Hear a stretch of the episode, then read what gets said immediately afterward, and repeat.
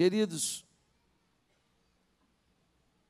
nós estamos retornando hoje para as mensagens da série de mensagens com o título Uma Vida de Superação. A primeira mensagem foi três semanas atrás,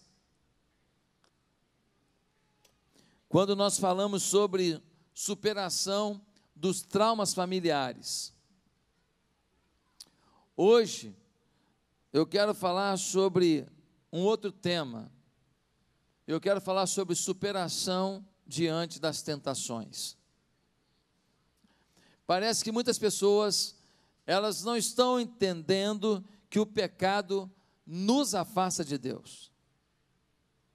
Parece uma frase muito simples, o pecado nos afasta de Deus, mas parece que muita gente na igreja decidiu que não dá para vencer certas tentações, que não dá para vencer certas inclinações da carne, e por isso Deus vai ter que aceitá-los desse jeito. E Deus vai ter que abençoá-los desse jeito, e que Deus vai ter que ouvi-los desse jeito. Mas ei, ei, não é você que define como funciona a sua relação com Deus. O pecado nos afasta de Deus.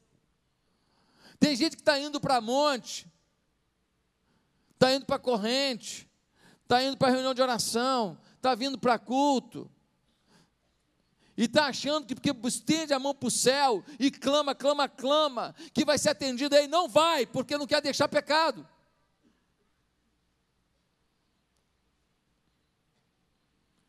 A Bíblia diz que Deus é santo e que se não formos santos não andaremos com Ele. Se Deus fosse imundo, poderíamos andar na imundícia. Essa mensagem de hoje, infelizmente, não tem sido pregada em muitos púlpitos. Porque muitos púlpitos estão pregando o que o povo quer ouvir. Ei, você é a cabeça, você é a cauda. Ei, você é o campeão. Ei, tudo vai dar certo. E isso está na Bíblia, sim, mas a Bíblia fala muito mais coisa. Ela fala que tem condições para você ser esse cabeça, tem condições para você ser esse vencedor, tem condições para você ser esse empreendedor. O querer humano é enganoso. Me ajude com as crianças, amados. O querer humano é enganoso, pois assim é o coração do homem. Quantas escolhas que você fez que te trouxeram prejuízo? Quantas coisas você escolheu que você machucou pessoas, feriu pessoas, perdeu amizades, jogou dinheiro que você lutou para ganhar para sua família, você jogou fora. Nós temos alguns tipos de tentação, por exemplo, tentação material. Pessoas que querem coisas, que querem desde uma coisa empoeirada até um Porsche, até um avião, coisas, coisas, coisas. Nós temos tentações pessoais. Gente que quer ter fama. Tem gente que não tem nem dinheiro, mas olha o jeito que se porta, parece que ele é o campeão geral do mundo. Fama. Tem gente que quer ter autoridade. Se você der para ele uma chance dele mandar numa formiga, ele fala: formiga, fica quieta. É uma capacidade de mandar, ele não importa, ele quer mandar, autoridade. Alguns têm a tentação pelo controle dos outros. Há muitos casamentos que acabam, por quê? Porque não há uma relação, existe uma dominação. E dominação por um, dois, três anos, chega uma hora que se torna insustentável. É a tentação pessoal. Temos também a tentação sensual. A tentação sexual é o desejo por outras pessoas, pelo corpo delas, pela, pelo prazer que elas possam dar. E muitas vezes isto é lícito, porque está dentro do casamento, mas muitas vezes é ilícito, porque é fora do casamento, mas a tentação ali está. E tem um texto da Bíblia que fala de alguém que teve uma tentação sensual. E com base nas tentações sensuais dele, nós aprendemos muito sobre como superar as tentações. E eu estou falando, o personagem dessa série de mensagens é José. Por isso, abra sua Bíblia em Gênesis capítulo 39. Gênesis capítulo 39. A partir do verso 1.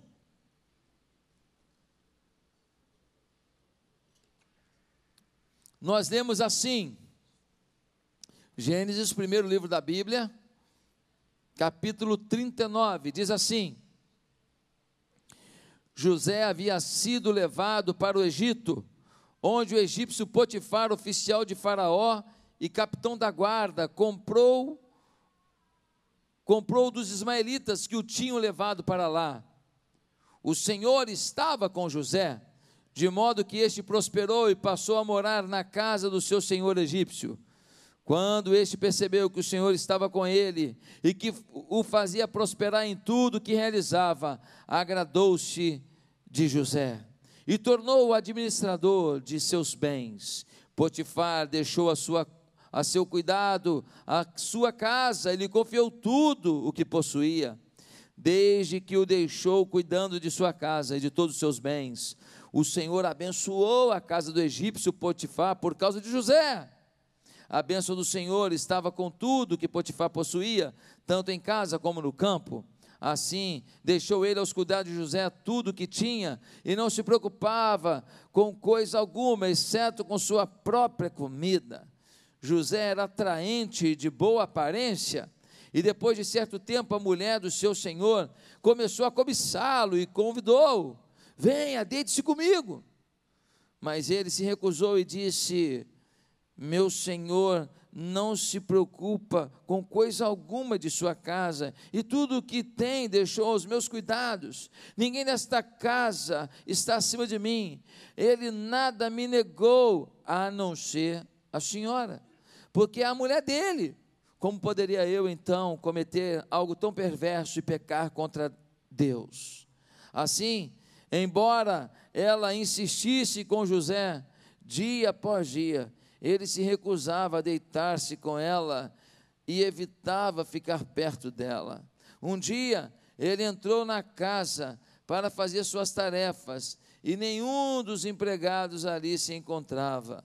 Ela o, agarrou pelo manto e voltou a convidá-lo: Vamos, deite-se comigo. Mas ele fugia da casa, fugiu da casa, deixando o manto na mão dela. Quando ela viu que ao fugir ele tinha deixado o manto em sua mão, chamou os empregados e lhes disse: Vejam, este hebreu nos foi trazido para nos insultar. Ele entrou aqui e tentou abusar de mim, mas eu gritei.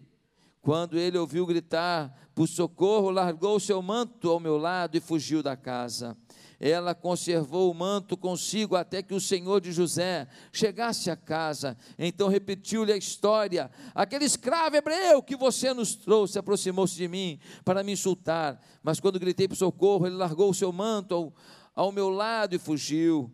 Quando o seu senhor ouviu que a sua mulher lhe disse: Foi assim que o seu escravo me tratou? Ficou indignado. Mandou buscar José e lançou-o na prisão, em que eram postos os prisioneiros do rei. José ficou na prisão, mas o Senhor estava com ele e o tratou com bondade, concedendo-lhe simpatia do carcereiro. Por isso o carcereiro encarregou José de todos os que estavam na prisão e ele se tornou responsável por tudo que lá sucedia. Queridos, dá uma olhada nessa história. Você sabe que José foi para o Egito vendido por seus irmãos. Lá ele é escravo, está sendo vendido como escravo. Um homem poderoso, chefe da guarda da maior nação do mundo, o Egito, compra José. O nome desse homem é Potifar. E Potifar coloca ele para fazer uma coisa, ele faz bem feito, coloca outra, ele faz bem feito. E diz a Bíblia que esse homem trouxe tranquilidade para Potifar. Potifar só se preocupava em comer, porque ele cuidava de tudo e cuidava muito bem. É o sonho de consumo de todo dono de empresa, ter um gerente assim. Um gerente que faz tudo e você vai comer. Você tem tranquilidade para comer e pensar nos rumos da empresa nos rumos do seu negócio e não ficar no operacional, apertando porca e parafuso o tempo inteiro. Meus amados irmãos, esse homem deu tanta tranquilidade a Potifar, ele virou administrador geral de Potifar, e agora ele não está mais naquela senzala do Egito, ele já tem um quartinho dele, ele já tem já um frigobar dele, ele já tem agora uma estrutura de vida, ele já está até fazendo uma academia, ele está bonitão, fortão, ele está sarado, ele está um menino assim que chama atenção, e todo mundo impressionado com ele, inclusive a mulher de Potifar. E a mulher de Potifar gostou mesmo. Gostou com força. Pensa numa pessoa que gostou, foi ela. E ela não aguentou e falou para ele: Você não está vendo que eu olho para você, não? Ele falou: Não. Você não percebeu que toda vez que eu faço bolo de banana, eu levo um pedaço para você? Percebi, muito obrigado. Você não percebeu que quando eu vou falar com você, eu boto o meu perfume de almíscar do deserto? Eu percebi, é cheiroso, parabéns. Pois é, eu boto só para você. Ah, não sabia. Eu até achei que a senhora usava todo dia. E ela não aguenta mais a indiferença. E um dia ela arma uma cilada. Ela pede para todos os funcionários sair da casa e ela manda um recado para José: não pula na casa, tem uma coisa urgente. Ele vai, quando ele chega na casa, não tem ninguém. E ela está lá, e ela tenta agarrar José, e ela fala: Olha, ainda não inventaram as câmeras que ficam filmando tudo. Ninguém tem celular ainda, fica tranquilo. Vai ser tranquilo, não existe tranquilidade para pecado.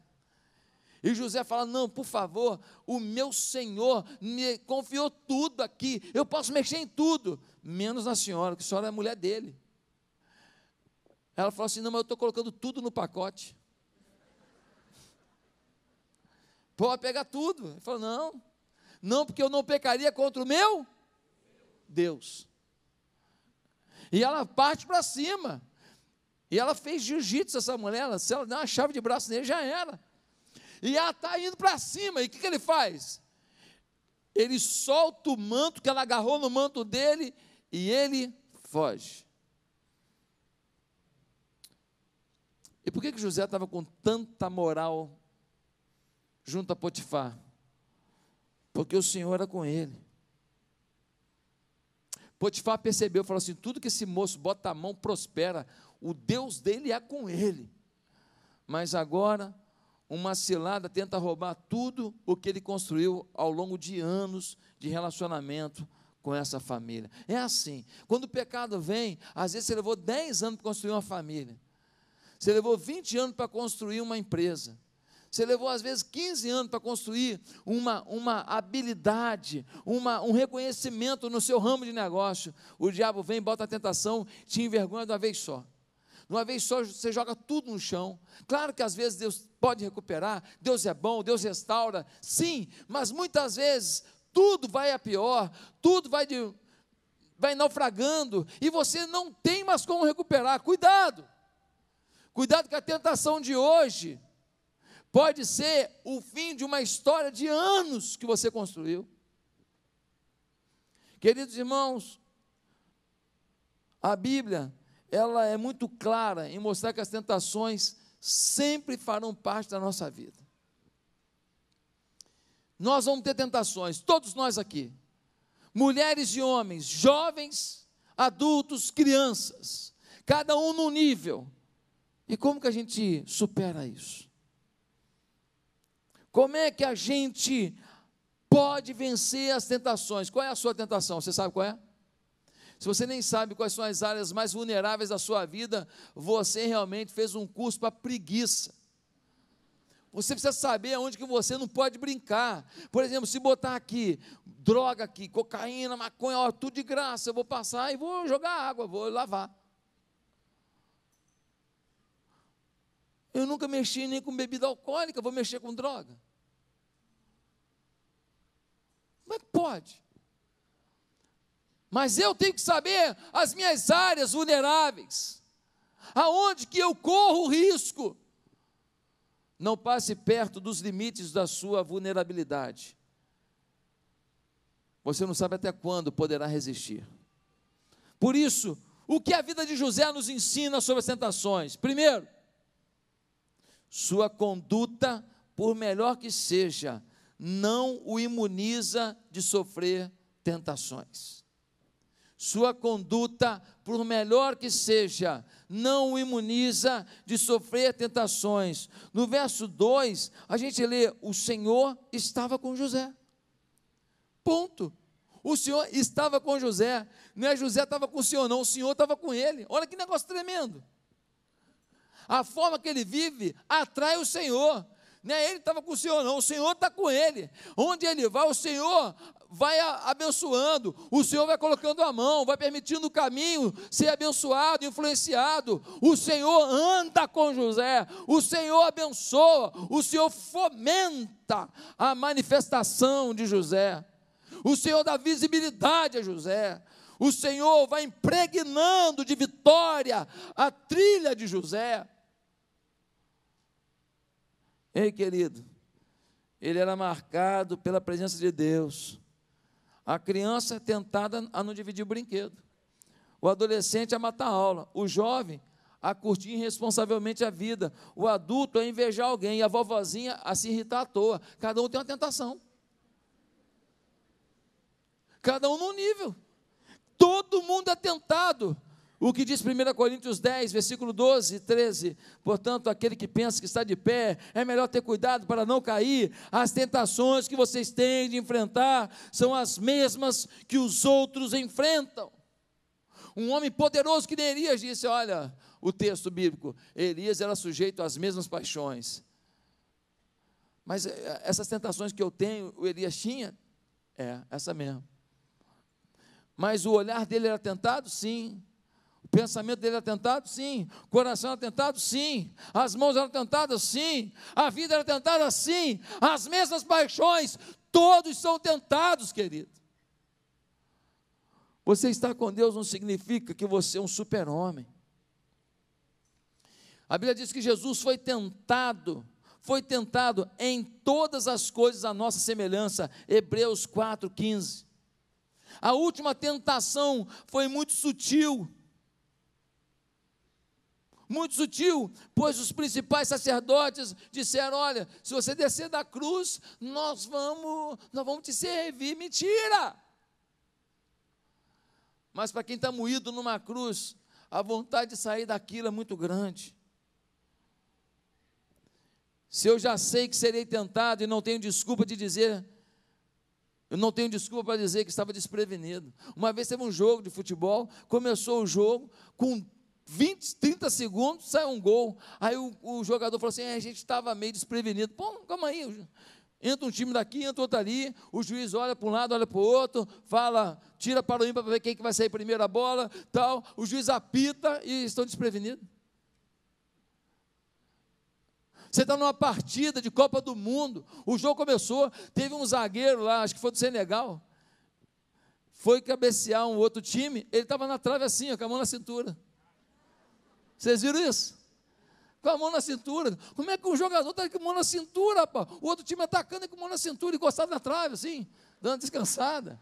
Que lugar bom para ver o jogo, rapaz. Que lugar legal para ver o jogo. Não sei nem se vai voltar para o país dele, vai morrer lá. Queridos, o camarada está atravessando a Lapa meia-noite, lá na Lapa. Aí ele fala assim: Pastor, estava lá, é coisa do diabo mesmo. Fui surpreendido por uma prostituta. É mesmo? Rapaz, como é que pode? Lá tem isso, lá na Lapa. Né? A moça fala, pastor, estou escandalizado com o homem lá do meu trabalho. É, ele deu em cima de mim, pastor. Ele sabe que eu sou casado, mas como é que foi isso? Ah, ele um dia levou um bombom. Ah, levou um bombom? É. E você fez o que? Eu agradeci, né? Uma delícia, pastor. É com licor de cereja. Ah, é? é você sabia que esse miserável não dá nem é, é bife de fígado para a mulher dele, né? Para você dá bombom de cereja, mas tudo bem. Aí o que aconteceu depois? Ah, depois ele levou uma caixa de bombom. É mesmo que eu falei que gostei. Ele falou assim: eu, eu gostei de ver você feliz. Eu falei, é mesmo? Ele fez isso? E você fez o quê? Ah, eu agradeci. Falei, muito obrigado. Ah, tá. E você achou o quê? Que ele, que ele era o quê? Um, um primo da Madre Teresa. Aí um dia ele vem e dá um bote, e você está escandalizada, eu que estou escandalizado com você. Tem aqueles caras que gostam de mandar porcaria na internet. Aquele grupo da pelada. Aí um dia aparece um e-mail assim: é, festa no motel. Pastor abri, pastor, nossa, pastor, horrível. Eu falei, irmão, tu pensou que era o que? O circo de Solé? Devia ser o Circo de Solé se apresentando no motel. Meus irmãos, cada um de nós sabe onde estão as suas tentações. E você estar bem com Deus não significa que a tentação não vai vir. Segundo, o momento de prosperidade é o mais favorável às tentações. Estar bem com Deus não significa não ser tentado. Segundo, o momento favorável é o mais é o mais preparado, mais favorável para as tentações.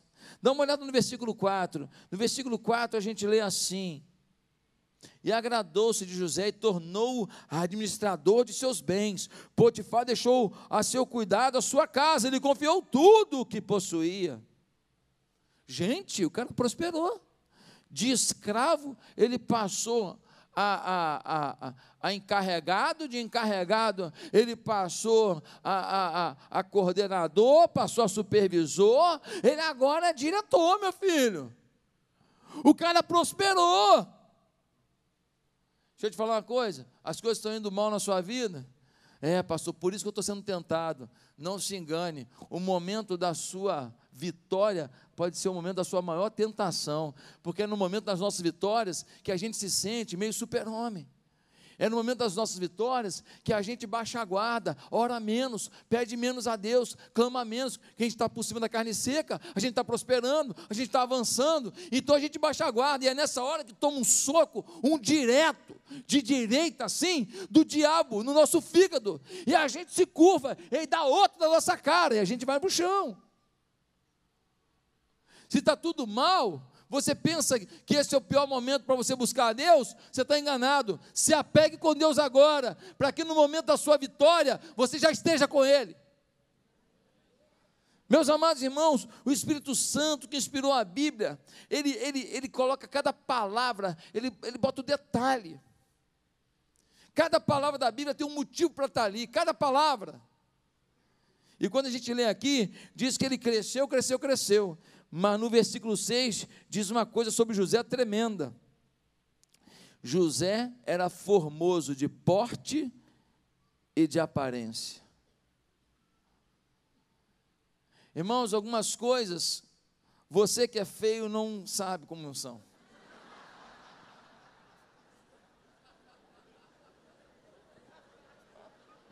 Estou brincando, querido.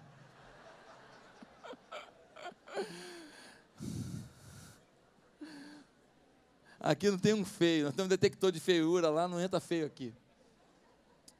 Meu amado irmão, a Bíblia diz que ele era formoso e de bom porte. Por quê? Para dizer que o rapaz bem sucedido, além de tudo, era boa pinta. Porque na minha época eu não falava que eu era bonito, falava que era boa pinta. E aquele porte, aquela aparência, com aquelas vitórias, fizeram todo o caminho para que ele fosse o alvo das tentações.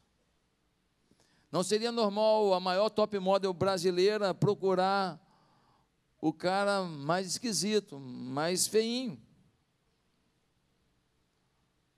A beleza que você tem, minha irmã, está malhando, né, minha irmã? Silicone, botox, botux, botix, bot Tudo que se tiver no direito você bota. Às vezes, o que você investe em você, você para de investir na sua vida espiritual. Para de investir na sua tranquilidade. Cuidado. É muito bom investir na beleza. Acho que tem direito. Acho que os maridos merecem. Nós queremos vocês bonitas. Só cuidado para isso não virar um alvo da sua vida para quem não tem nada a ver com a sua história que é a sua família.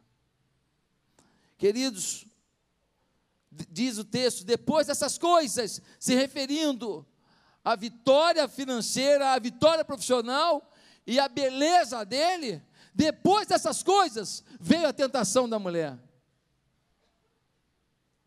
As vitórias que você tem no campo físico, no campo profissional, financeiro, podem ser a grande, a grande chance do inferno tentar algo contra você. Thomas Carilho, ensaísta escocês, ele disse: a adversidade é às vezes dura com determinado indivíduo, mas para o homem que consegue suportar a prosperidade, há centenas que conseguem suportar a adversidade. Olha o que ele diz: para o homem que consegue suportar a, a, prosperidade, há centenas que suportam a adversidade. Resistir no meio da dificuldade é mais fácil do que no meio da prosperidade, da abundância. Um empresário rico, famoso, ele era cotado para cargos públicos. Não posso nem falar muito que alguém aqui pode conhecer. Ele era cotado para funções assim, exponenciais no Brasil. Foi entrevistado em programa de televisão. Hoje, nem no Evangelho ele está. Nem no Evangelho ele está. Nós tínhamos um orgulho de ver um homem assim, dito como um empresário bem-sucedido e sendo pensado até para a presidência da República, e de repente, esse homem nem crente é. Cuidado, o diabo pode estar esperando o momento da sua autoconfiança. Terceiro, o que a gente aprende com José sobre as nossas tentações? Nenhuma tentação é maior do que a sua capacidade de suportá-la. No versículo 8 e no versículo 9, nós vemos algo muito interessante. Mas ele se recusou, ele disse: Meu senhor, não se preocupa com coisa alguma, e tudo me deixou meus cuidados. Ninguém dessa casa está acima de mim, em nada me negou a não ser você. Ah, pastor, mas é porque a mulher devia ser uma mulher meio caída. Calma aí, rapaz. Essa mulher era a mulher do maior oficial do exército. Se tem uma mulher que vai a salão, que vai a spa, que faz plástica, que come só a comida que o ortomolecular mandou, que tem um estoque de quinoa, é ela. É ela. Tem uma plantação de batata doce nos fundos da casa dela. Essa mulher é toda balanceada, meu amigo. A roupa, roupa de primeira, ela comprava nas grifes, lá do Rio Nilo. Mulher bem arrumada, cheirosa, e o perfume? Meu Deus! Perfume do Líbano. Mas ele disse: não. O que é errado, ele tem que dizer não. Ah, pastor, mas eu fiquei olhando e achei que aquela tentação financeira era legal, hein? Se você ficar olhando o que você pode ganhar, você esquece do que você pode perder.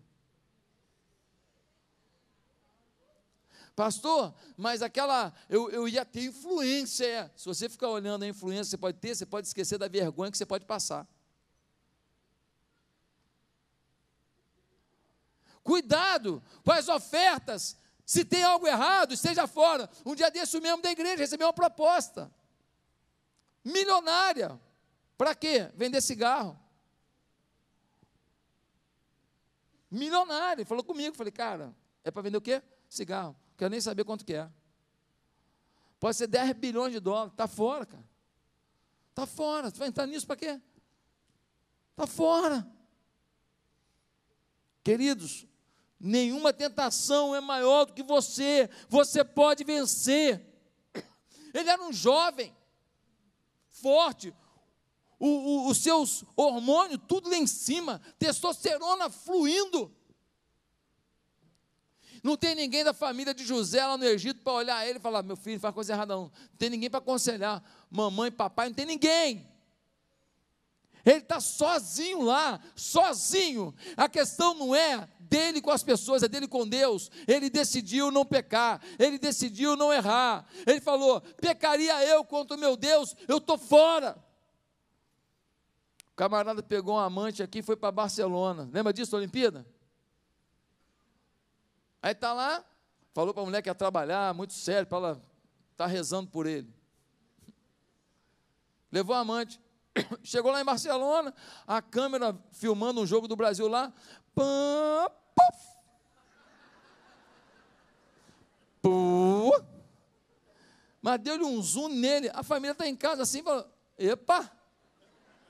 Lembra disso? Saiu nos jornais. Irmão, hoje, com a tecnologia que nós temos, com câmera em tudo quanto é lugar, ei, você está grampeado o tempo inteiro, meu filho.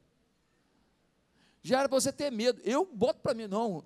Eu, por exemplo, se eu estiver passando, passar uma mulher com a roupa muito, muito assim, né, é, escandalosa mesmo, eu fico imaginando assim, deve estar tá cheio de irmã da igreja para me olhar agora.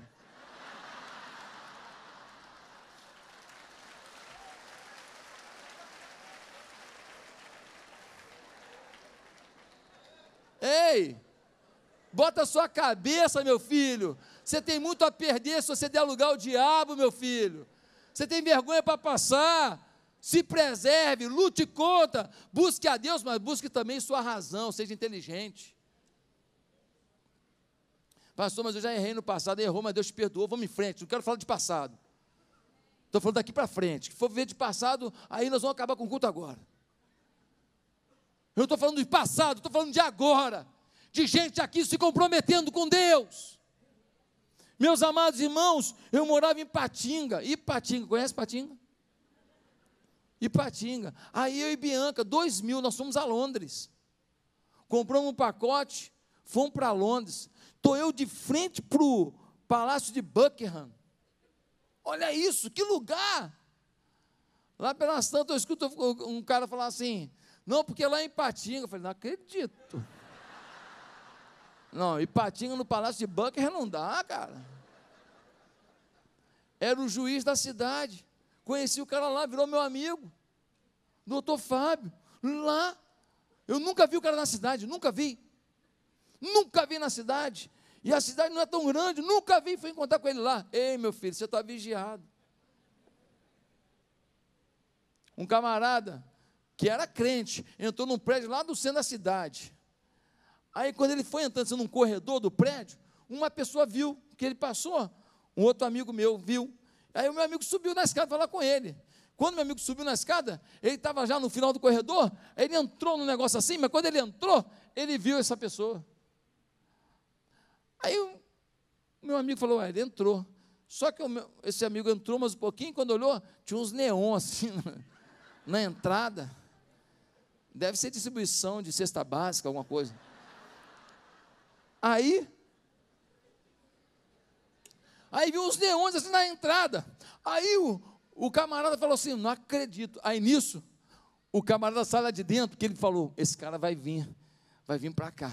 Aí ele, lá dentro, ele sai, ele sai, aí de conta, ah, rapaz, estou confuso, estou procurando na contabilidade aqui, me enganei. Cara de pau. Querido, diga não. Diga não para o pecado e Deus dirá sim para os seus sonhos. Diga não para o pecado, pague o preço de dizer não para o pecado, e Deus fará o seu caminho, ainda que não seja no tempo que você gostaria, ainda que não seja do, da forma que você gostaria.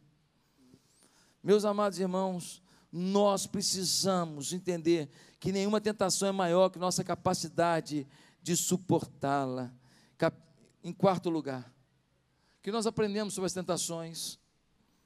Toda tentação vem com escape. Pastor, como é que eu posso sair de todas? Porque em todas tem um escape. Sempre tem uma porta de saída. Sempre tem uma ponte. Sempre tem uma janela de emergência. Sempre tem. Sempre tem. O versículo 11 e 12 diz que José foi até a casa para fazer o seu trabalho. A mulher talvez tenha dispensado os funcionários e saiu do ataque verbal para agarrá-lo. Agora alguém pensa, agora não vai dar, ele não vai resistir a esses galanteios, essas ofertas. Tinha uma saída, deixou a roupa e correu. Ela puxou a roupa e falou: Deixa a roupa. Ei, para você vencer as tentações, muitas vezes você tem que perder alguma coisa.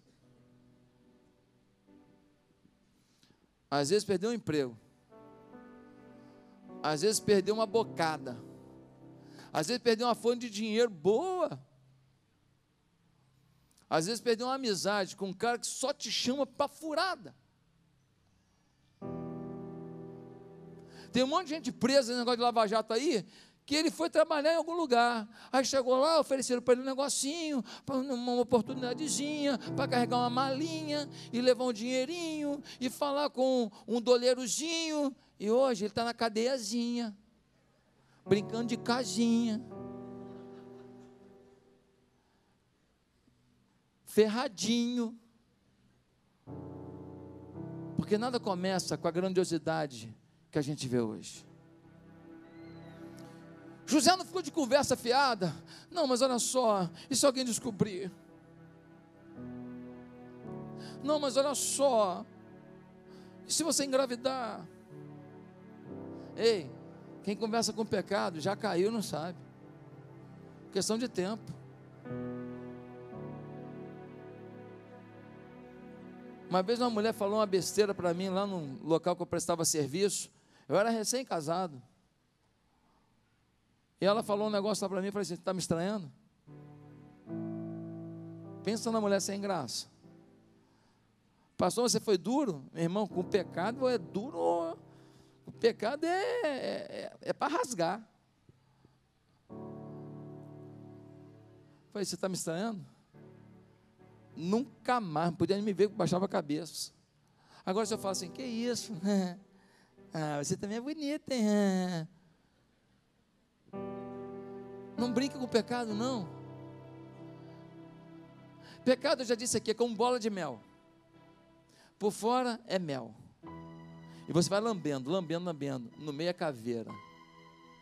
É morte. Todo pecado é prazeroso no início, mas é morte no fim. Você demora com o pecado, hoje você lambe uma coisa maravilhosa e amanhã você lambe a morte. Morre uma amizade, morre um casamento, morre sua família, morre, morre seu dinheiro. Quantos homens empresários estavam indo bem, daqui a pouco gasta com mulher, quer impressionar a mulher. Daqui a, cara, o cara milionário fica pobre. Pobre, pobre de maré de si. Aí já tem que, aquela briga com a mulher para dividir com a primeira mulher, e aí a amante já fica brigando também, que é a parte dela. Olha, é um problema. Às vezes o cara tem duas, três sogras aí, meu Deus do céu. Não dá, cara. Pensa em quantas sogras você vai ter, miserável. Estou brincando, sogra, só para descontar aí. Para não ficar muito pesado. Ei, nós somos os campeões, caramba! Nós somos os vencedores. Nós temos o Espírito Santo dentro de nós. Nós não vamos nos render. Onde caímos, caímos. Pedimos perdão, nos arrependemos e decidimos viver diferente, sim ou não? caiu com dinheiro, caiu com isso, caiu com aquilo, caiu com mulher, caiu com você, caiu com a família, caiu com o filho, caiu com o pai. Ei, é hora de levantar. Quem fica falando de queda é o diabo, que é o acusador. E sabe de um problema? É que às vezes, na sua casa tem alguém que caiu, você lembra ele toda hora onde ele caiu, em vez de lembrar onde ele se levantou. A gente diz que perdoou, mas fica falando, falando daquilo que não faz bem, daquilo que lembra do pecado, que lembra do mal. E o filho joga na cara do pai, o pai joga na cara do filho, a mulher na cara do marido, o marido na cara da mulher, a sogra na cara do genro, o genro na cara da sogra. Que inferno! A gente não fala do que constrói e a gente se destrói. O que passou, passou. Perdoou, vamos em frente vamos viver um novo tempo, vamos acreditar que todas as coisas já se foram, eis que tudo se fez novo em Cristo Jesus, é esperança nossa, é esse o caminho, irmãos. Nenhuma tentação pesada começa pesada, nenhum adultério começa com um local agendado, não o pássaro da tentação pode pousar na sua cabeça, mas você pode impedi-lo de fazer um ninho. Em quinto lugar, que aprendemos sobre as tentações, que não se pode desistir de resistir às tentações, porque as coisas parecem estar dando errado. Vou repetir. Não se pode desistir de resistir às tentações, porque as coisas parecem estar dando errado. O José, ele resistiu à mulher. Qual foi o prêmio dele? O aplauso de Potifar? Qual foi o prêmio dele?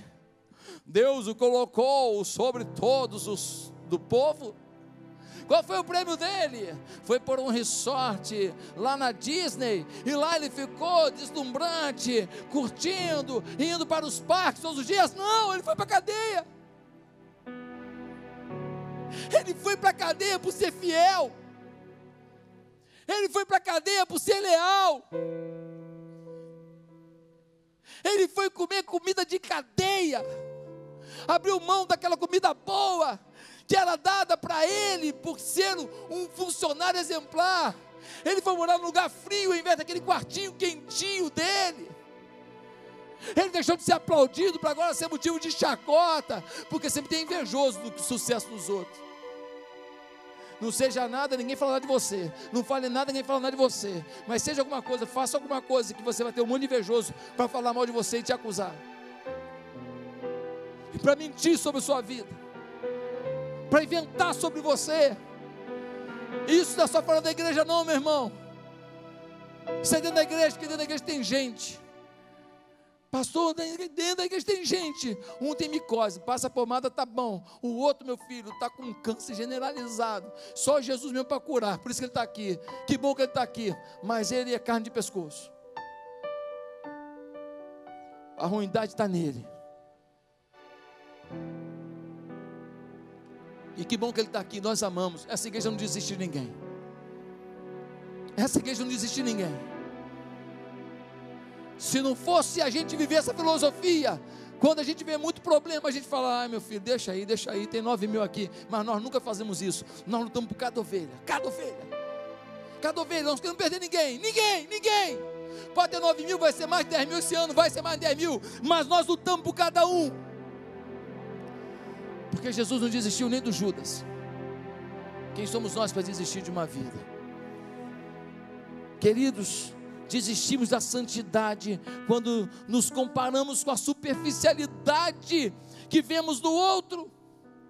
Ah, eu sou fiel e estou passando dificuldade. O outro é um policial, é um médico, é um engenheiro, é um político, não sei o que lá, infiel, e ele está com dinheiro. Aí o outro se perde também.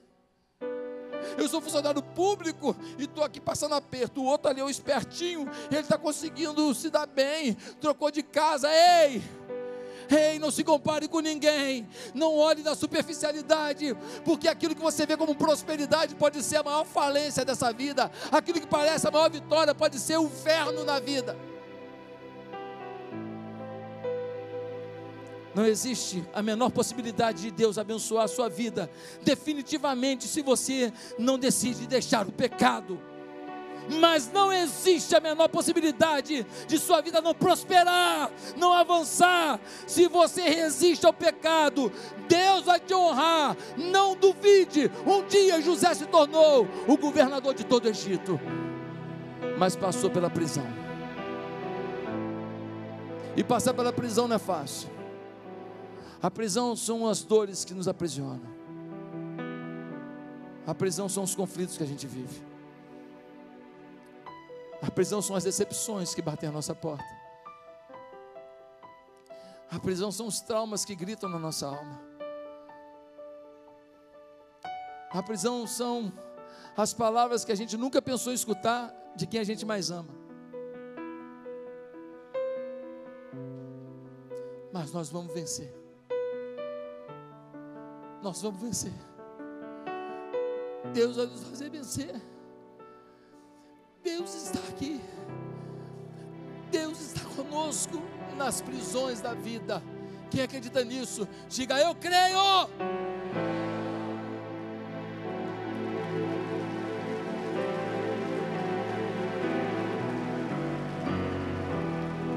Quero terminar dizendo que temos alguns princípios para resistir às tentações. Quais são os princípios? Anota na sua alma, anota no seu coração. Primeiro, não se enfraqueça com sua situação.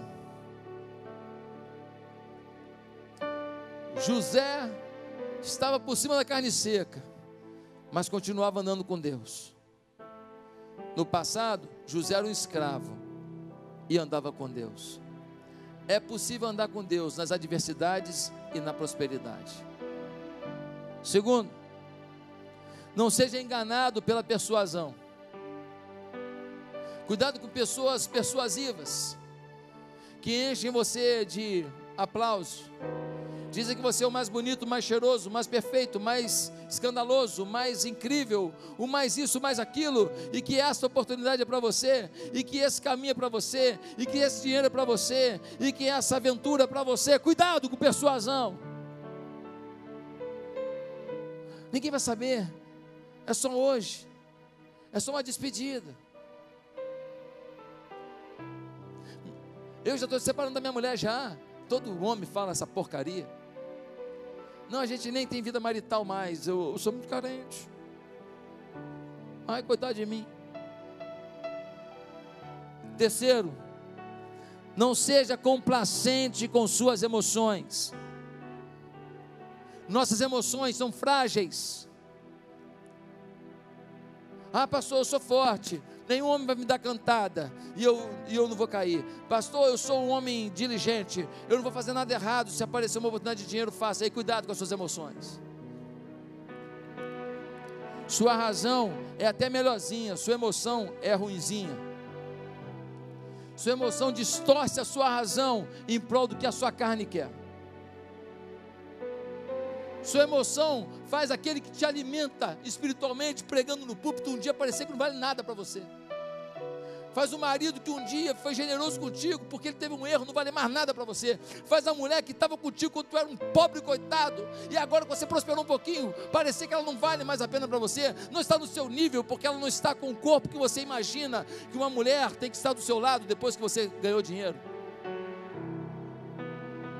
Cuidado com as suas emoções elas podem ser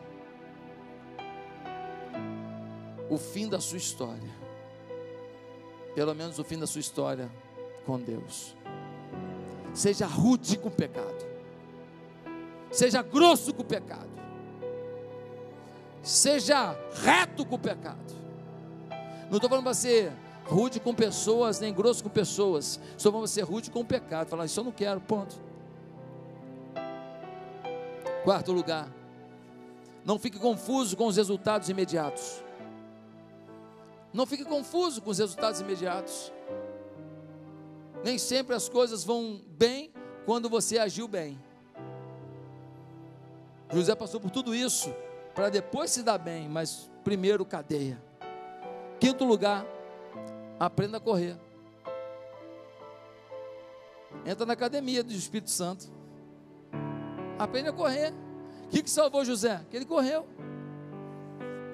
Ele correu, amigo. Ele não esperou a mulher dançar na frente dele, ele não esperou a conversa entrar na alma dele, ele não esperou dar uma conferida para ver se valia a pena ou não. Ele correu, Corra do pecado, corra de amizades que falam para você porcaria o tempo inteiro, corra de gente que empurra você para fora da sua família o tempo inteiro, fuja de pessoas que colocam você sob contra a visão da sua igreja o tempo inteiro, fuja de pessoas que não acreditam no seu pastorado, na sua célula, que não acreditam no discipulado que você faz, foge de gente que joga para trás você na caminhada ministerial, no seu chamado. Sexto e último lugar turbine sua fidelidade a Deus. Irmãos, Salmo 119, 9 e 11. Com que purificará o jovem o seu caminho? Observando conforme a tua palavra. Escondi a tua palavra no meu coração, para não pecar contra ti. Muita Bíblia, muita resistência pouca Bíblia, pouca resistência. Nenhuma Bíblia, nenhuma resistência. O que faz você resistir de verdade ao pecado é Bíblia. Ela é Bíblia. Você tem que se encantar com a Bíblia. Fala, estou chegando em casa, vou ler Bíblia. Ai, que legal. Às vezes fala assim, chegando em casa, já liga a televisão aí para assistir o seriado Netflix. O dia que a gente fizer isso para a Bíblia, já era, tentação perdeu. A Bíblia é o bilhete de Deus diário para você.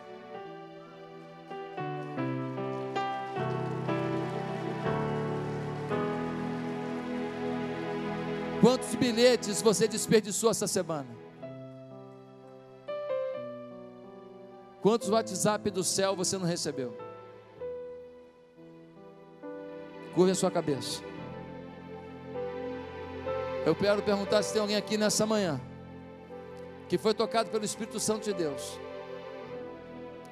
E você nessa manhã entende que você precisa vencer suas tentações, mas sozinho não dá. Você foi tocado pelo Espírito Santo e você sabe que você só vai vencer as tentações se for com o Senhor Jesus. Mas hoje você quer pegar o revestimento do Espírito, tal qual recebeu José. E hoje você quer vencer suas tentações, viver uma vida santa, pura, agradável a Deus, uma vida bendita, ainda que nas dificuldades e nas prisões. Quer hoje começar uma nova vida em Jesus? Quer hoje entregar o seu coração a Jesus? Quer hoje viver para Ele? Aonde você está? Repete comigo uma oração. Se hoje você quer um novo começo com Jesus, diga assim: Santo Deus, eu peço perdão dos meus pecados, e eu peço que Jesus Cristo reine na minha vida. Eu quero a força que José teve para cada tentação. Eu não quero ficar brigando com a tentação, eu quero me encher da palavra, e a palavra vence a tentação. Eu não quero negociar com o mal, eu quero me encher do bem, e o bem vence o mal. Jesus entra na minha vida agora, reina no meu coração agora, me dá a vida eterna, me dá o Espírito Santo agora, em nome de Jesus.